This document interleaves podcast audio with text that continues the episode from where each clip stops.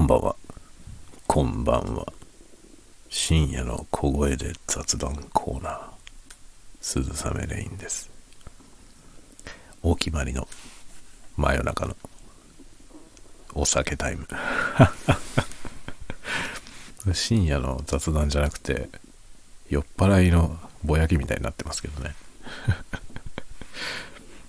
もうね、最近このね、ジン、ジンが美味しくてジンばっかり飲んでるね。あの、美味しいジンを飲んで、ジンに目覚めてしまって、これはね、大してそんなでもないんだけど、このジンは。でも結局、これを、これを選んでしまうんだよな。ああ、ごめんね、ちょっと音がでかかったね。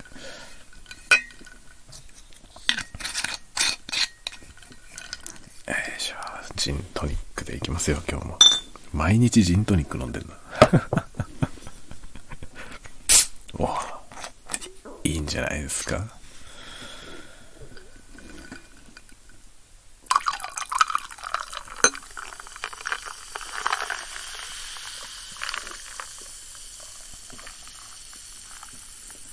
いいですね。楽しいね。これさ、この、テーブルにね、瓶を置いた時の、そのマイクに入っちゃう音がね、あの VR マイクよりも、この DR05 は少ないというか、変な不快な低音がゴーンってこないよね。ね、同じ、同じスタンドに乗せてるんですけどね。なんか、やっぱ違いますね。いろいろ、機種によっていろいろと違いますね。そういうなんか、比較、比較レビューみたいな動画もやろうかな。音響機材大好きだから。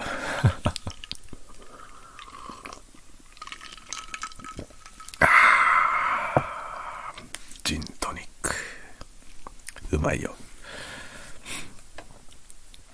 今日はね、何の話しようかな。まあ明日ね、明日オフィスの工事の立ち会いで僕は会社に行くんだけど、さっきね、その何時だったかなと思ってメールを確認したら、なんと9時から。9時からだった。早いね。9時かと思って。だから普段出社する時よりもさらに早く出ていかないと間に合わない。頑張って行ってきます。で、トップガンよ。トップガン。マーベリック。今日から公開だから、明日見ようと思ってんだけど、そのね、工事の立ち会いが何時に終わるかわかんないのよ。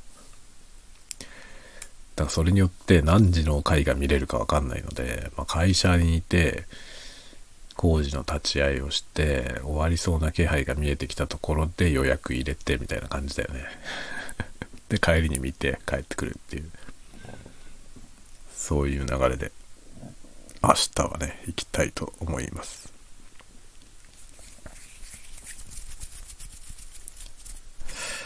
いやー、なんか、映画、明日はね、マーベリック。あ、そうそう、あ、そうね。僕あの、映画のさ、コラムを書いてるんですけど、あの、毎月ね。で、えー毎月ね、2本書いてるんですよ。邦画と洋画と1本ずつ。なんだけど、6月ね、6月に公開される作品、なんとね、洋画が2本しかないのよ。洋画が2本しかなくて、まあこれは地域によると思うけど、地域によってはもっといっぱい公開されてると思いますけどね。結構その、北海道の田舎の方だから、田舎の方でもないけど、あの、ちょっとね、札幌じゃないところの地域誌みたいなのにコラムを書いてるので、まあ、そこの地元で公開される映画しか紹介しないんですよ。その中から選ぶんですよね。で、たまたまね、6月に公開される映画のリストをもらったらほとんど邦画なんですよね。邦画はいっぱいあるの。邦画めちゃくちゃいっぱいあって、そ、その中から選べばいいんだけど、洋画が2本しかなくてさ、いやいやいやと思って。2本しかないんかいと思ってね。で、その一つがさ、あの、あれ、あ誰だっけあの、ダニエル・ラドクリフが出てるやつの、なんか、面白そうなやつ。フィクション、ファンタジー？ファンタジーが現実になっちゃうみたいなやつだよね。多分、予告で見た感じ、そんな感じの話なんですよね。なんかその財宝を求めて、えなんかするみたいな、そういう小説を書いてる人が、なんか、大富豪と一緒に無人島かなんかにその本当に財宝を探しに行くっていう話 のような感じの予告編をちらっと見ただけでの印象だからよく忘れちゃったけどね、あの、タイトルも忘れました。そのやつを来月はね、見に行こうかなと思っています。洋画がね、それともう一本ぐらいしかなかったんだよな。もう一本はね、あの、韓国、韓国映画か、あれ。あの、子供を売るやつですね。人身売買の。あの、是枝監督のやつ。この是枝監督だけど、韓国映画なんだよ、確か。のやつ。と2本だったんですよ。どっちかって感じだったんで。まあ、アホっぽい方の作品にしようと思ってさ。アホっぽい方にしようかなと思ってそっちにしましたね。邦画はね、邦画はいっぱいあるのよ。で、まあ、コラムにするやつは、何だったかな？何にしたかちょっと忘れちゃったけど、あの、6月初っ端はククルス・ドアンを見に行きます。この子供が見たがっているククルス・ドアン。僕も見たいし。ガンダムですね。面白いよね。なんでククルス・ドアンなんだろうなって思いますけどね。ガンダムの中で、多分、異色の作品ですよね。あの、ククルス・ドアン第15話。あの、劇場版になった時に、まるっとカットされちゃってるエピソードですよね。劇場版にはククルス・ドアン出てこないよね。っていうそのミッシングリンクになってるやつだよね。なんかき、あの、機動戦士ガンダム最初の作品って、あの、ファーストいわゆるファーストガンダムってね、テレビシリーズが途中で打ち切りになってるんですよね。で、途中で打ち切りになった後、劇場版、総集編みたいな劇場版になったんだけど、その劇場版の時に結構大きく変更が加えられていて、で、その劇場版のやつが、宇宙世紀のストーリーとしてはもう、これが生死であると。正しいっていうね。であると。っていう風になってるんですよ、一応。だからテレビシリーズはなかったことになってるんですよね。だから逆に言うと、ククルス・ドアンのエピソードっていうのはなかったことにされてる部分の中にあるものなので、多分だから辻褄が合うように書き換えることができたってことでしょうね。何しろ静止に含まれてないからね。っていうことなんじゃないかなと思ってるんですけどね。まあ面白いことになるんじゃないですか。確かあの、テレビシリーズではね、今回なんかククルス・ドアンの島っていう映画には、スレッカー注意が出てくるみたいですけど、スレッカーさんは、テレビシリーズの時はね、まだククルス・ドアンの島に行った時にはまだ合流してないからね。そのホワイトベースのクルーになってないし、コアブースターも今回出てくるみたいですけど、コアブースターもまだ配備されてないはずなんですよね。だからまあ時間軸もずらしてあって、テレビシリーズのやつとはだいぶ違う設定になってるはずですね。でも楽しみだね。でも楽しみだよねって感じですね。でもまあね、悲しいかな。あの、ブライトさんの声優さんも亡くなったし、セイラさんの声優さんも亡くなってますからね。そこら辺はまあ違うキャストになって、新たな形になるという感じですかね。主力級の人、主力級の人たちは割とあのテレビの時の人を呼んできてるみたいですけどね。どうなることやら楽しみですね。まあ、ガンダムは面白いよね。話が丁寧に作られてるからね。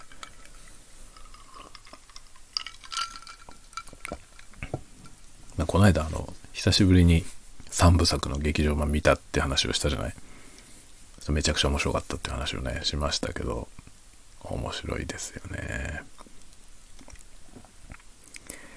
今年はねガンダムイヤーだよね。新しいガンダムも発表されましたしね。今いくつ動いてるなんか3つぐらいプロジェクトが動いてますよねガンダムはね。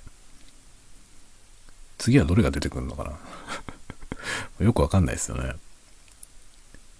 なんか発表されてるやつだけでも3つぐらいあるよね。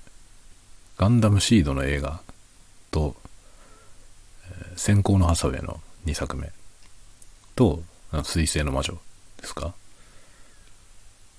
水星の魔女はなんか面白そうだよね。新しいやつね。初の女性主人公って書いてあって、あ、そうだっけ？って思いました 女性の主人公って今までいなかったのかって逆に思いましたね。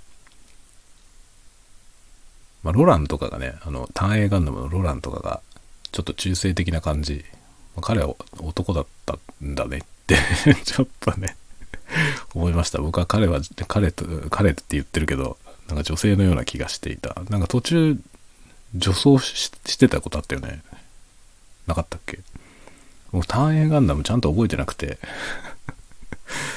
単影ガンダムあんまり覚えてないんだけど、なんか、ロランって女の子の格好してたことがあったような気がするけど、そんなことなかったかな。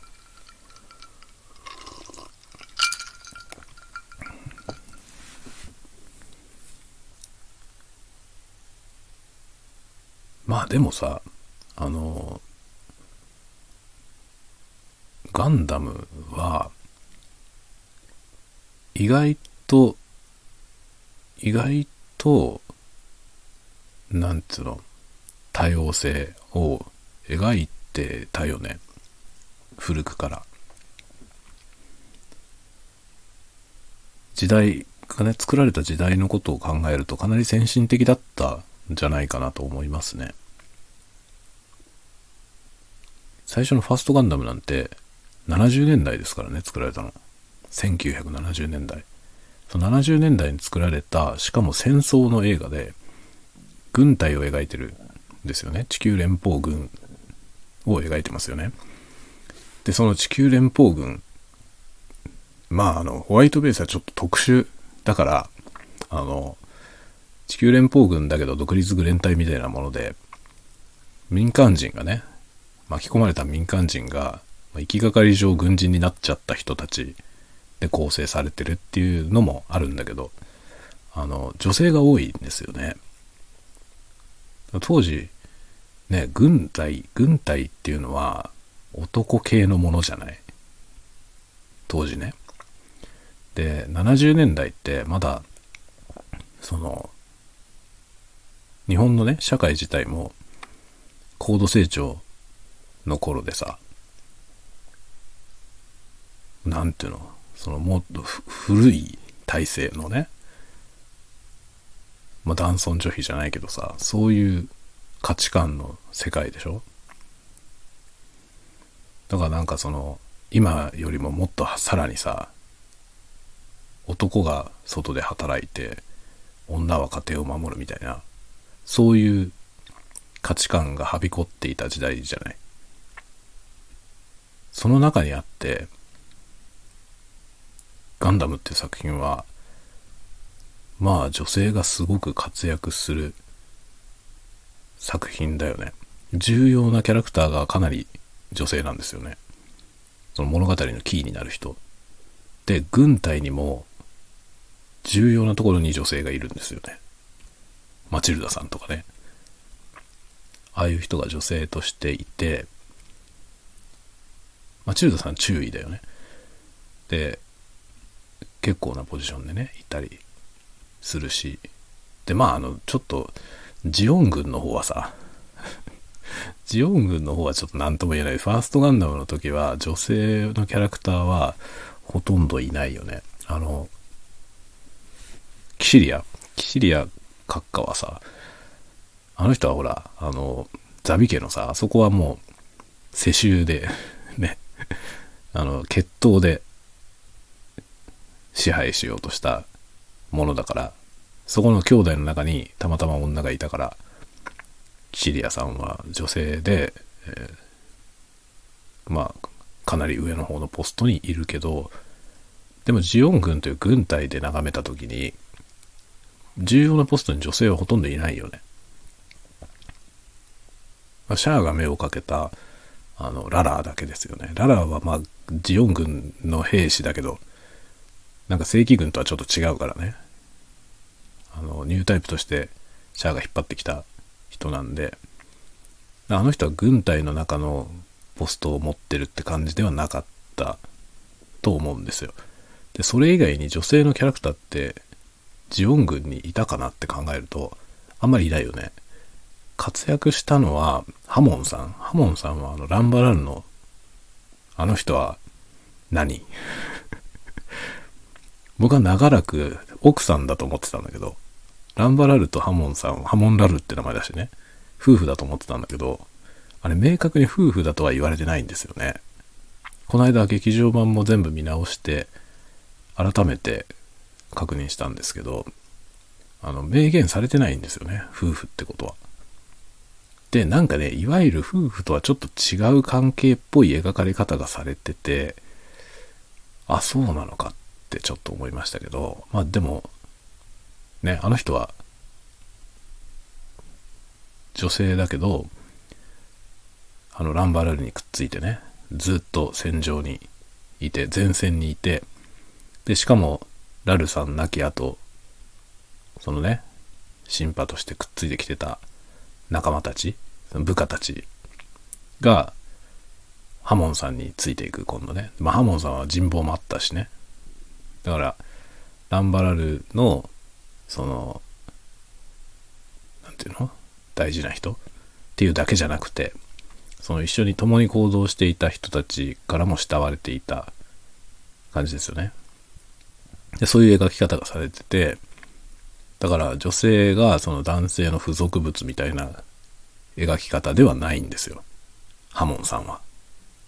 だけど、イセリナ、イセリナっていうのはさ、ガルマの婚約者だった人で、まあ、ガルマが死んだ後に、なんか自暴自棄に なってね、自暴自棄になってなんかホワイトベースに攻めてくるっていう エピソードがありましたけど、あの人なんかは、なんだろう、あの、逆になんていうのかな、滑稽なぐらいに、当時の価値観でいうとこの女として描かれているよね。その男の帰りを待つ女っていう形。それで、あそこはさ、お父さん、暴君みたいなお父さんでさ、そのイセリアのお父さんね、権力者で。お父さんが権力者で、で、まあ問答無用でね、こう、支配されている感じ、自由が全然ない感じに描かれていて、あれはものすごく古いタイプ、まあ、そういうさ、その、旧式な人類を、あの、に対する怒りを表現した作品だからね、ガンダムってね。その地球でその権力を持っている重力にね、魂を惹かれた人々っていうのが、まあ、地球をダメにするんだっつって、まあ、シャアがそれを滅ぼそうとする話なわけですけどね。って考えると、あの、イセリナっていう人とかその家族、彼の、彼女の家族っていうのは、まあまあ、かなり、その、腐った地球人の代表みたいな描き方になっているよね。であれは、あえてああいう風に書かれてるような気がするんですよね。でも当時の価値観としてはあっちの方が普通で、で、それがおかしいことなんだっていうのを、ああいう風に極端に描くことでね、なんか表現していたのかもしれないなってちょっと思いましたね。まあ、ガルマのあの辺りのエピソードは本当にいろんな皮肉がね、込められてる気がしますよね。その、独裁者の息子で、ボンボンでね、ガルマっていうのはボンボンで、まあ育ちのいい坊ちゃんですよね。だから世間を知らないし、それでね、まあまんまとはめられて殺されるという。ね。だから愚かな、愚かな二世ボンボンとして描かれてるんですよね、アルマはね。いい人なんだけど、彼自体はいい人なんですけど、世間を知らなすぎるというね、哀れな若者として描かれてて、そのガルマに思いを寄せたイセリナっていう人は、もうね、その、縮図みたいなその旧大然とした世界のね、縮図みたいな描き方がされていて、ひどい目に遭って死ぬという まあ、イセリナって死んだっけ？イセリナって死んだよね。死んだような気がするな。イセリナは確か死んだよね。そんなね、ことが描かれて、まあ女性が、まあ連邦軍というか、まあ連邦軍の中には、まあ、ちょっと女性が活躍したのと、ホワイトベースでは完全にもう女性ですよね。ホワイトベースはもう、あの、女性陣あってのチームだったよね。と思いますね。で、えホワイトベースは、女性は戦死してないよね、確か。戦死したのはリュウさんとスレッカーさんぐらいだよね。そういう描き方でしたね。これがさ、ゼータガンダムになると、まあ、よりもっと女性が活躍してるんですよね。ティターンズにはいっぱい女の人いるし、で、エウゴにもね、もちろんたくさんいて、で、なんというか、ゼータガンダムってさ、まあ、女たちの物語だよね。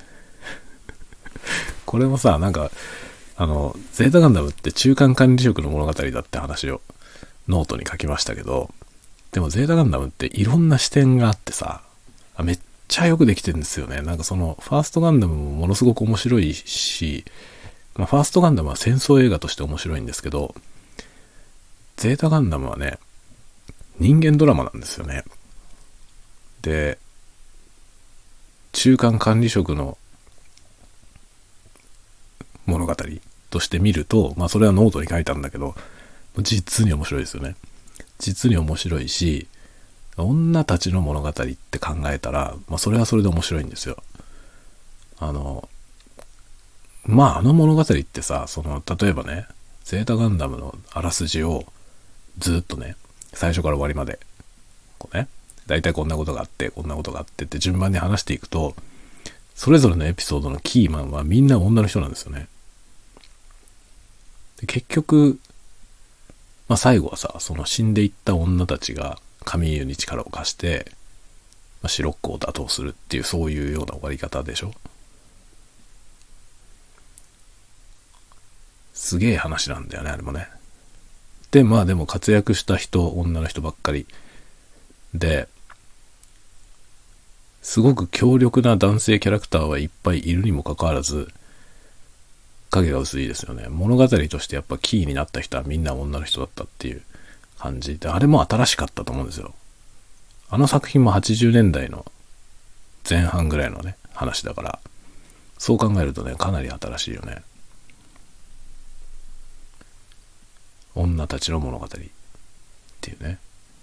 で、ゼータガンダムは、まあ、ほぼ 女性キャラクター、ほぼ全員知りました。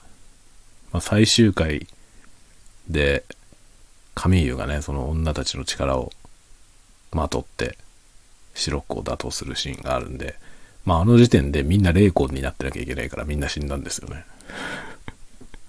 すごいよね。まあ、富野さんの作品は大体最後の方で全部人が死ぬからね。まあ、一番すごかったのはダンバインじゃない。ダンバインは皆殺しだからね。あの、最終回の1個前のエピソードでほぼ全員死にますからね。主人公も含めて、皆殺し。皆殺しで、あの、チャムっていう妖精みたいなやつだけが生き残って、で、あの妖精が語り継いだ物語であるみたいな終わり方だよね。すげえな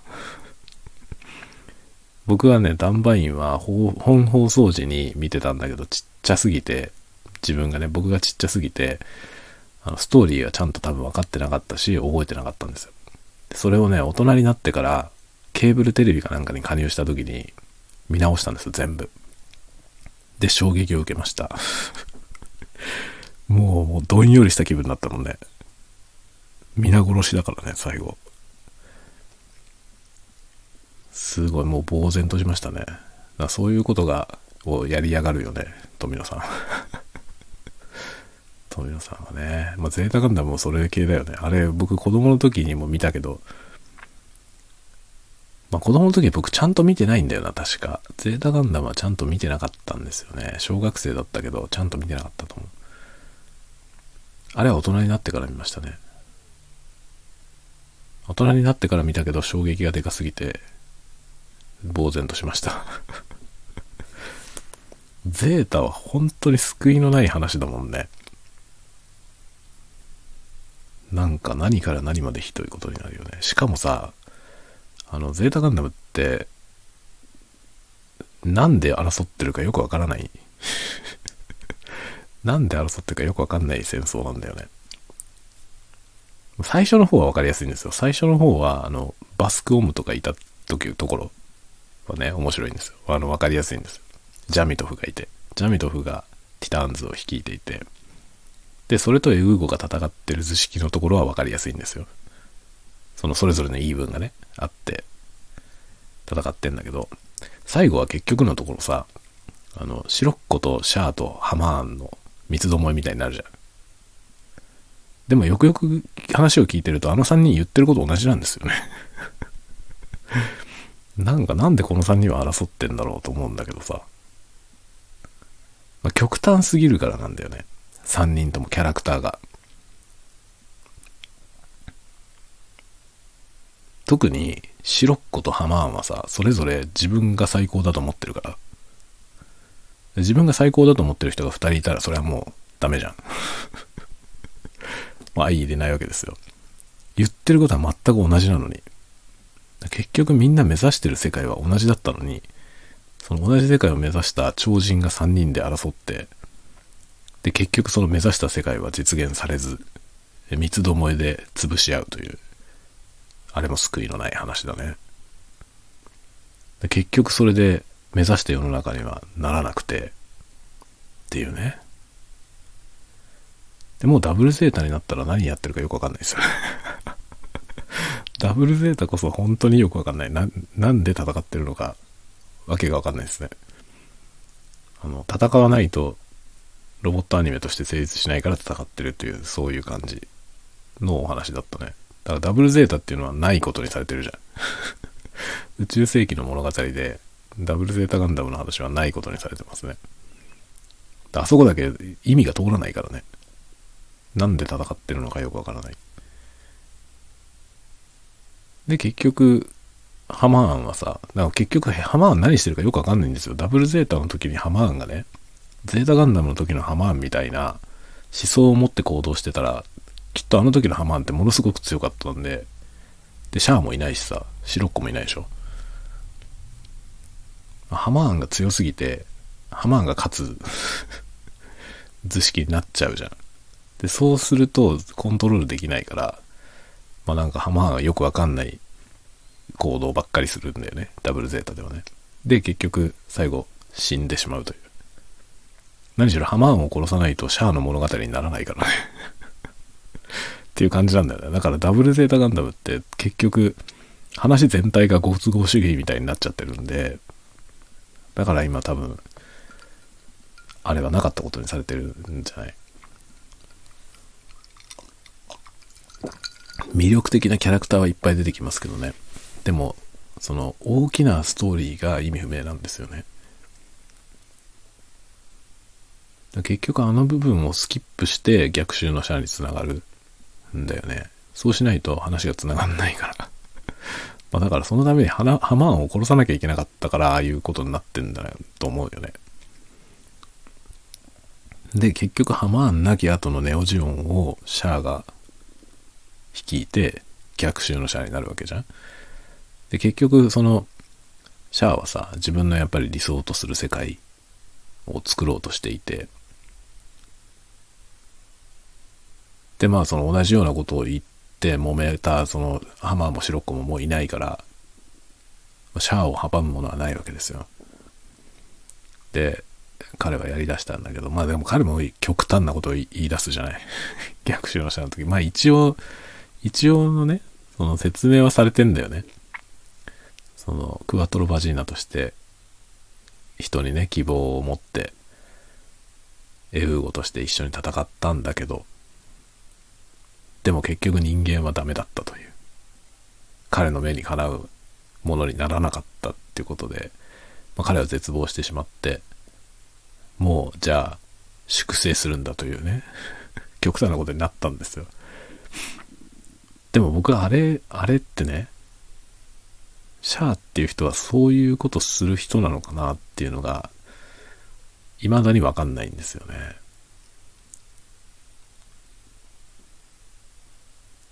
今、オリジンとかでもシャアは描かれてて、結局宇宙世紀ってシャアの話なんだけど、逆襲のシャアの時のあの極端な状態になってしまったっていうね。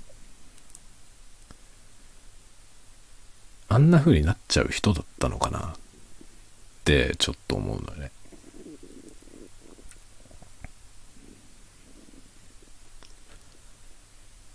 結局のところねそこがちょっと疑問なんですよ。でもあれあれがないと要は逆襲のシャアは成立しないからね。まあシャアとアムロがまた戦う再び戦わないとダメだからさ。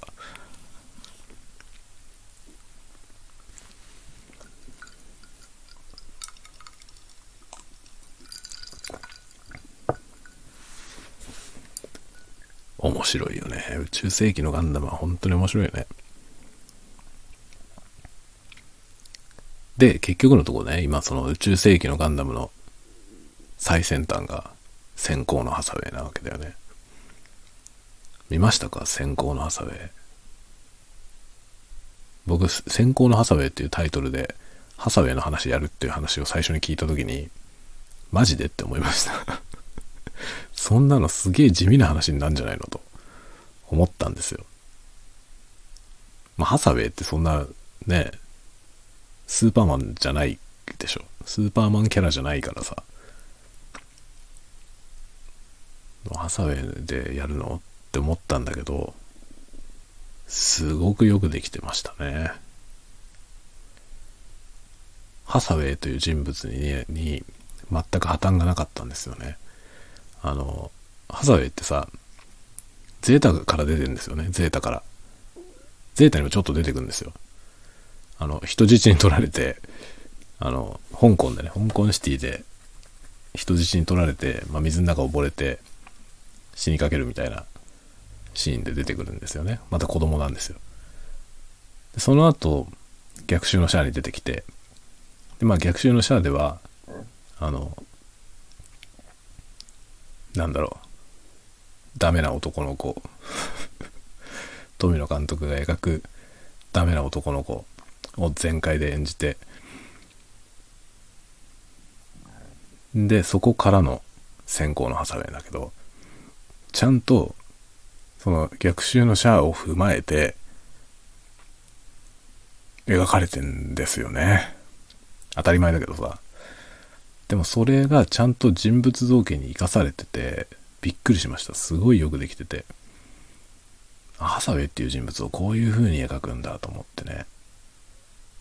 で、しかもまあ、ブライトさんってさ、唯一、ほとんど唯一、ファーストガンダムの時代から生き残ってるんですよね。ほとんどみんな死んだよね。ほとんどみんな死んだけど、ブライトさんは生きてるんですよ。健在なんですよ。それで地球連邦軍にいるんですよ、未だに。で、もう偉くなってるわけよね。連邦の高官になってるんですよね。それのご子息なわけですよ、ハサウェイは。まあそういう位置で出てくるけど、もう立派な大人だからさ。ハサウェイかっこよかったな ハサウェイはね、スーパーヒーローじゃないのがかっこいいんですよね。で、アムロを間近で見てしまってるじゃない？その、スーパーニュータイプのアムロをさ、逆襲のシャアの時のアムロって相当すごいから、それを見てしまっていて、それが結構人生を狂わしたんだ。彼の人生をね、狂わしたっていう要素はあるけど、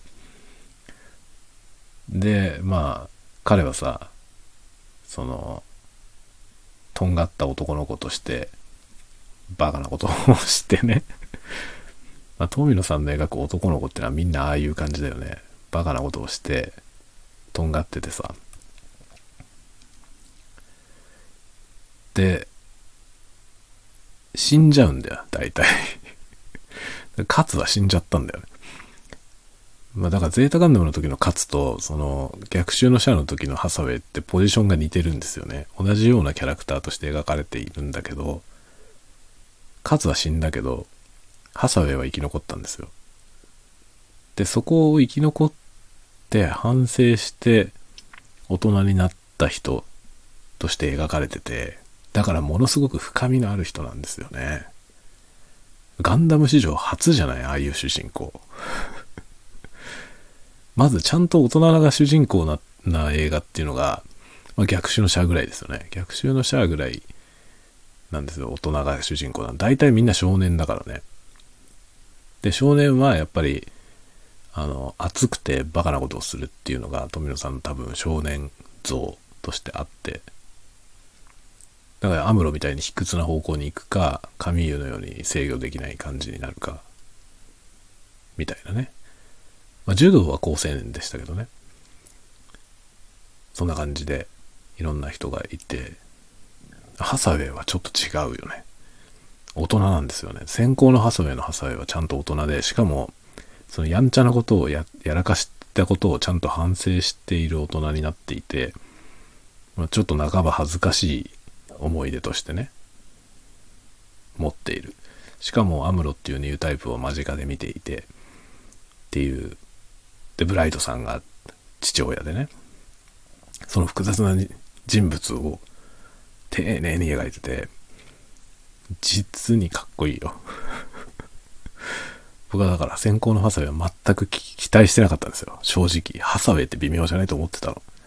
そしたらそのハサウェイがめちゃめちゃ魅力的な人物として描かれてて、その魅力的っていうのが、あの、ハイパーパイロットとしてじゃなくて、そういうことじゃなくて人間としてちゃんと描かれてるのよね。だからあれはね、大人向けですよ、かなり。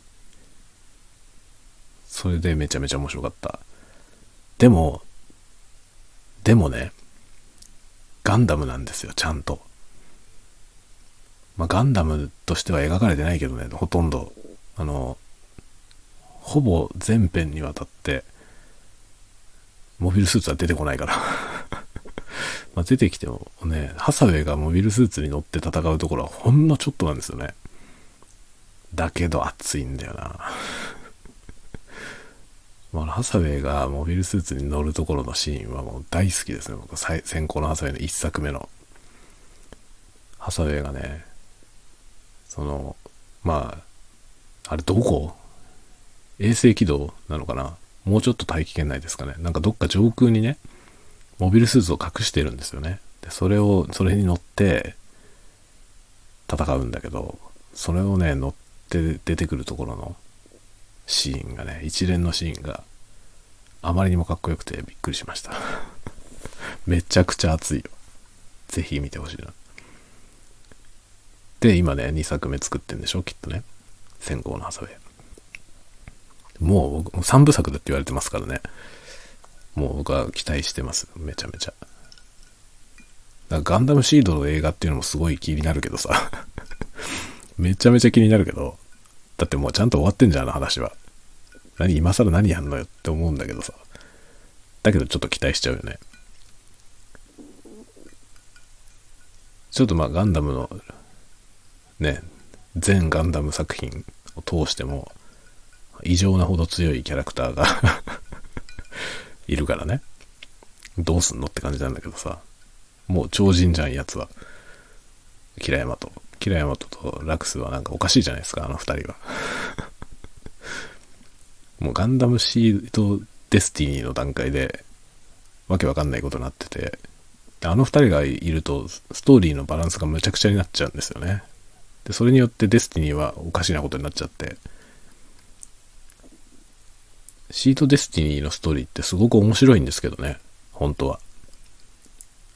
かなり面白いこと言ってんですよ、SF として。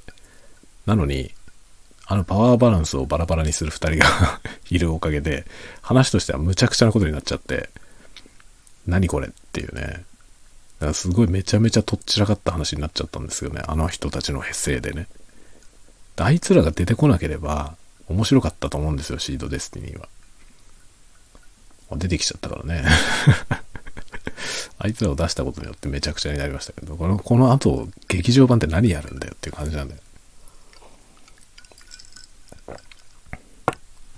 だけど気にはなるけどね。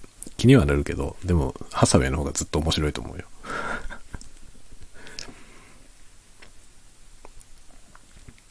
もう宇宙世紀はでもね、ハサウェイのところで多分ちょっと落ち着いてるからね、すでにユニコーンから後がちょっと落ち着いてるので。ユニコーンからナラティブはね、ちょっと熱かったけどね、面白かったですけどね。でもなんかあれもちょっと、あの、パワーバランス的にはぶっ飛びすぎてて、モビルスーツはかっこいいけど、なんか、描かれてるバトルはもう、ね、リアリティがなさすぎてびっくりですよ なんかだから、ゼータガンダムとかにあるような面白さは全然ないよね。ユニコーンにはね。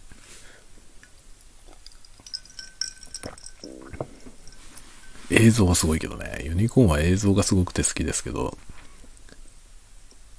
ストーリーとしてはね、全然そんなに深みはないよね。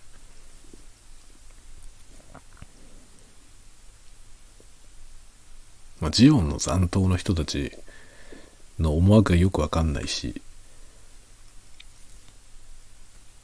よくわかんないんだよ あれもよくわかんないんだよ。多分ストーリーの核になってる部分がね、弱いんだろうね、きっと。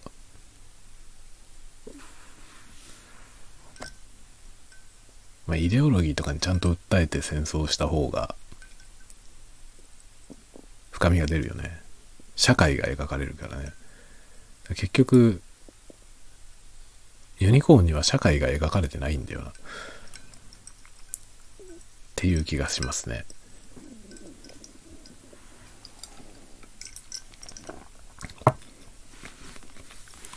人類の革新は描かれてるけどね。ガンダムのまあ永遠のテーマは人類の革新だと思いますけど、それにいかにそこにあるはずの社会をね、描くのかっていうところが、ポイントだと思うんですよ。ガンダムっていうのはそれを、それを試みてるから他のロボットアニメと一線を画してると思うんですよ。社会を描こうとしてるからね。普通はあんまり社会を描かないよね。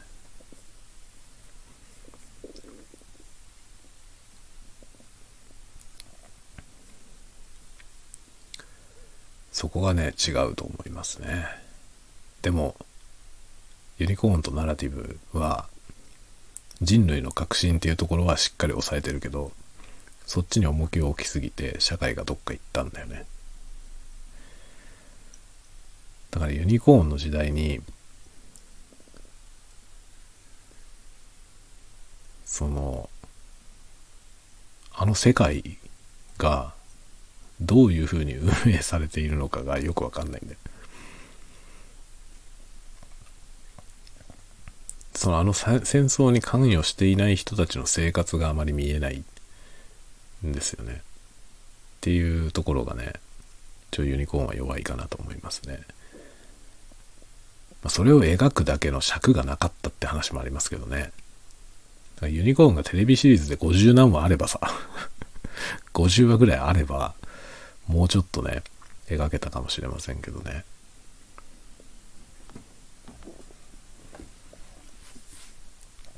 ガンダムの話はほんとね、永遠にできるよね。ガンダムって宇宙世紀以外のやつも人類の革新の物語でさ、00なんかは結構面白いんですよね。人類の革新、あの、いろんな形の革新が描かれていて、でも劇場版で、ちょっとね、刹那は革新しすぎて なんだか違うものになっちゃいましたけどね。人類の革新ってそういう方向に行くんだっていうちょっと驚きがありましたけどね。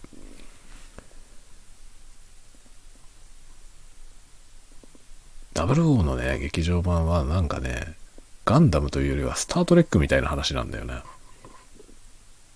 わかりますかねこのイメージ。僕はスタートレックみたいな話だなと思って見てたんで。いや、あれも面白かったよね。キャラクター魅力的だしね。00はね、魅力的ですよ。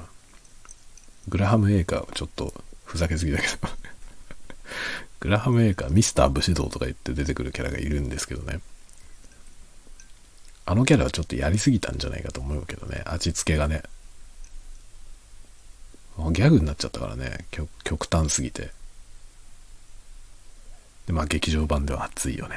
グラハムメーカーが熱いんですよ、劇場で。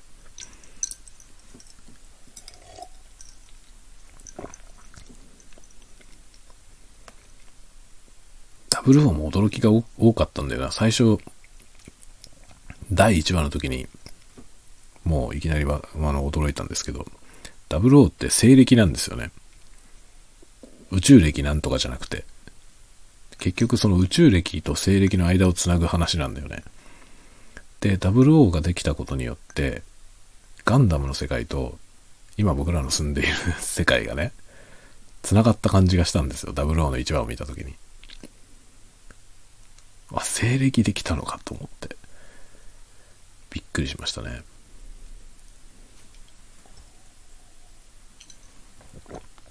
だけどさ、そこはびっくりしたんだけど、その後に描かれたことがね、イノベーターとか出てきちゃって、どう見ても西暦の地続きの話じゃないんだよ。だから西暦にするんだったらなんか本気でやってほしかったね。本気で今の僕らの世界とガンダムの世界をつなぐ物語にしてくれたらよかったなと思いますけどね。どっかで宇宙歴元年になってっていうね。になれば面白かったけど、もうすでにさ イノベーターとかいう存在が出てきちゃって、それは西暦何年ぐらいの話であんなのは出てこないでしょっていうね、感じなんだよ。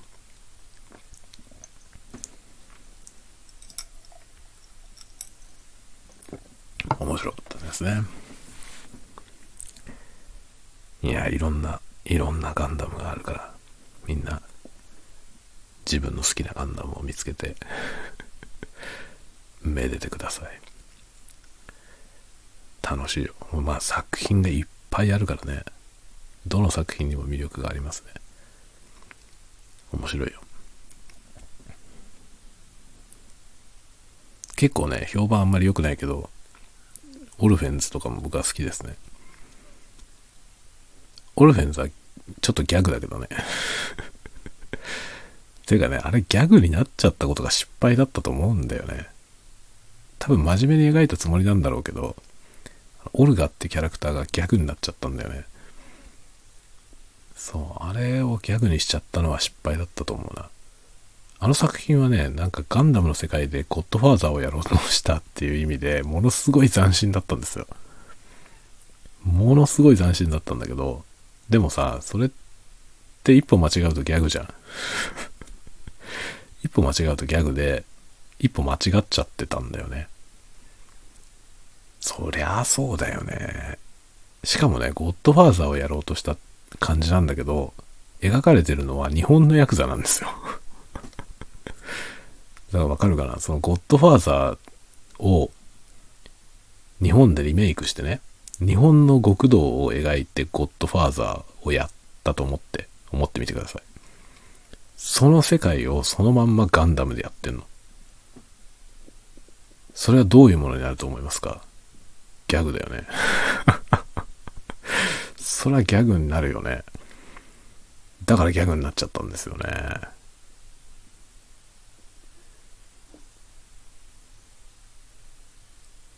でもさ、でもさ、オルフェンズギャグでいいのかっていう話はあるよね。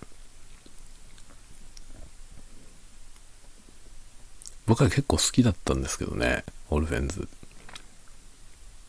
キャラクターも面白かったしね。面白かったし、話は結構好きですね。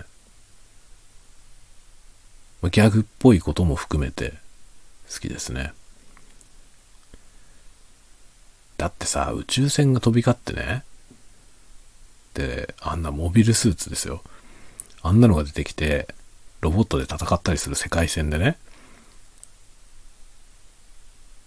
で、なんかそのね、杯を交わすとか言ってんのよ。ギャグでしょ？その滑稽さはね、ちょっと面白かったよね。だけどあれが相入れなかったんでしょう。ききっとね、そのガンダムファンの人たちはあんなもの受け入れられなかったんですよ、きっと。ものすごい評判悪いのよ。オルフェンズ。ものすごく評判悪い。それで、その、主人公の兄貴分みたいなのでね、オルガいつかっていう人が出てくるんですけど、そのオルガってキャラクターがね、まあ熱血野郎なんですよ。熱血野郎で、主人公の兄貴分でね、あの、なんだろう、グレン・ラガンみたいな感じなのよね。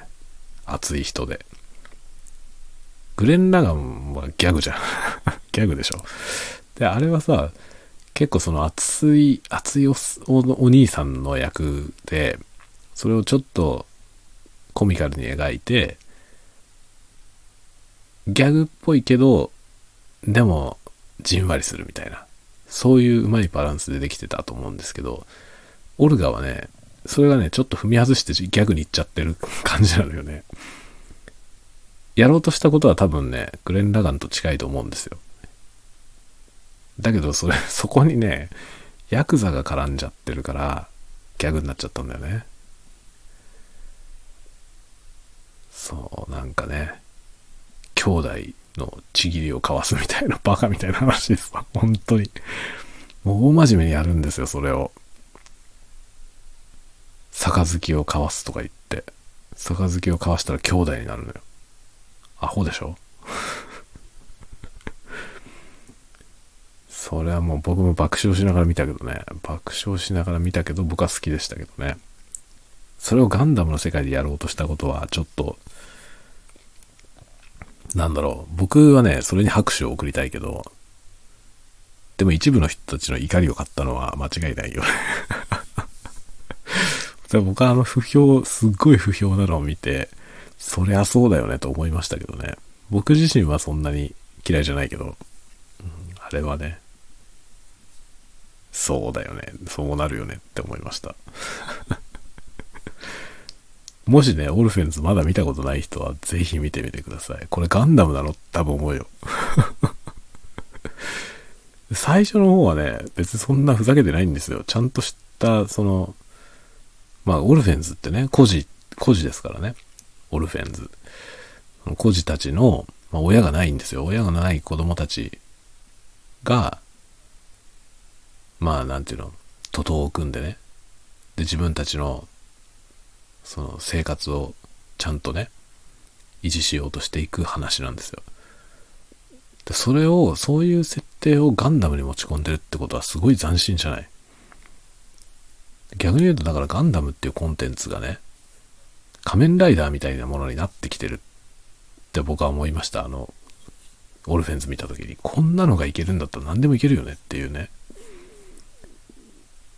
でもさ、東進武闘伝ってあるじゃん、G ガンダム。あのガンダムに乗って殴り合うやつ。あの時点でだいぶぶっ飛んでますよね。で、あれもさ、ガンダムファンの人たちであれ嫌いな人は多いんだよね。多いけど、あんなのが許容できることがガンダムの懐の広さでもあるんですよね。でオルフェンズもそういう意味でいくとそういう作品だよね。で、仮面ライダーはさ、すでにもう完全にそういうものになってて、仮面ライダーってものすごい挑戦的なものが出てきても割と受け入れられるじゃないすごいよね。デザイン、キャラクターのデザインとかもさ、マジでっていうようなやつ出てくるじゃん。僕は結構フォーゼでびっくりして、フォーゼのデザインあんなのがいいんだってものすごいびっくりしたんですよ。でもその後ね、ドライブとか行って、仮面ライダードライブとか行って、すでにバイクじゃないっていうねライダーはどこ行ったんだよっていうね。ドライブって車に乗るんですよね。意味不明ですよね。もうライダーじゃないじゃん。仮面ドライバーじゃんっていうね。仮面ライダードライブっていう。ライダーだけどドライブしてるからね。マジかよっていう感じでしょで、あれ、あの辺すごいの多いんだよね。めちゃくちゃなやつがめっちゃ多くて、すごいことなってて。で、エグゼイド。エグゼイドのデザイン見た時もぶっ飛びましたからね。何これって思いましたよ。あんなのライダーなのって、これ仮面ライダーなのこれっていうね。なんか髪の毛みたいなのあるんだよ。で、毛が生えてるわけじゃなくて、髪の毛の形にギザギザギザってなってるわけ。スネ夫の髪の毛みたいにギザギザってなってるような頭なのよ。エグゼイド。しかもピンクだし。すっごいよね。僕はあれ見たとき、エグゼイド見たときに、本当に仮面ライダーってすごいなって思いました。何でもありだよ。本当に。ライダーのデザインすらあんなに自由なんですよ。叶わないよね。あそこまでは許容できないから、ウルトラマンはもう仮面ライダーに勝てないんですよ。仮面ライダーはほんとすごいよ。だそういう意味でいくとガンダムのオルフェンズとか見てね、やっぱガンダムもここまで来たかって思うよね。まあ、東進武闘伝の時にかなり思ったけど、オルフェンズもそのね、近いものがあるよね。だ最近はさ、本当にまともなものばっかりじゃん。シードの新しいやつとか、ハサウェイとかね、ハサウェイなんてもうど真ん中だから。とかね、そういうのだけど、行かれたやつも出してほしいね。水星の魔女もね、斬新だけど、まあ女性主人公っていうのが斬新だって話だけど、でも、今のところ聞こえてきてる話を聞く限りは、そんなに行かれた作品ではないと思うね。オルフェンズの方がずっと行かれてると思うよね。でもね、やっぱ行かれた作品が出てくるっていうのはコンテンツのパワーだよね。仮面ライダーってほんと揺らがないからあんなことできんのよ。そのライダー自体のその、なんていうの、仮面ライダーっていうブランドのパワーがないとさ、エグゼイドは出せないよね。すっごいよね。本当に僕はね、仮面ライダーって本当すごいコンテンツだなと思いますよ。なんか話が仮面ライダーになっちゃったけど、今日はガンダムの話。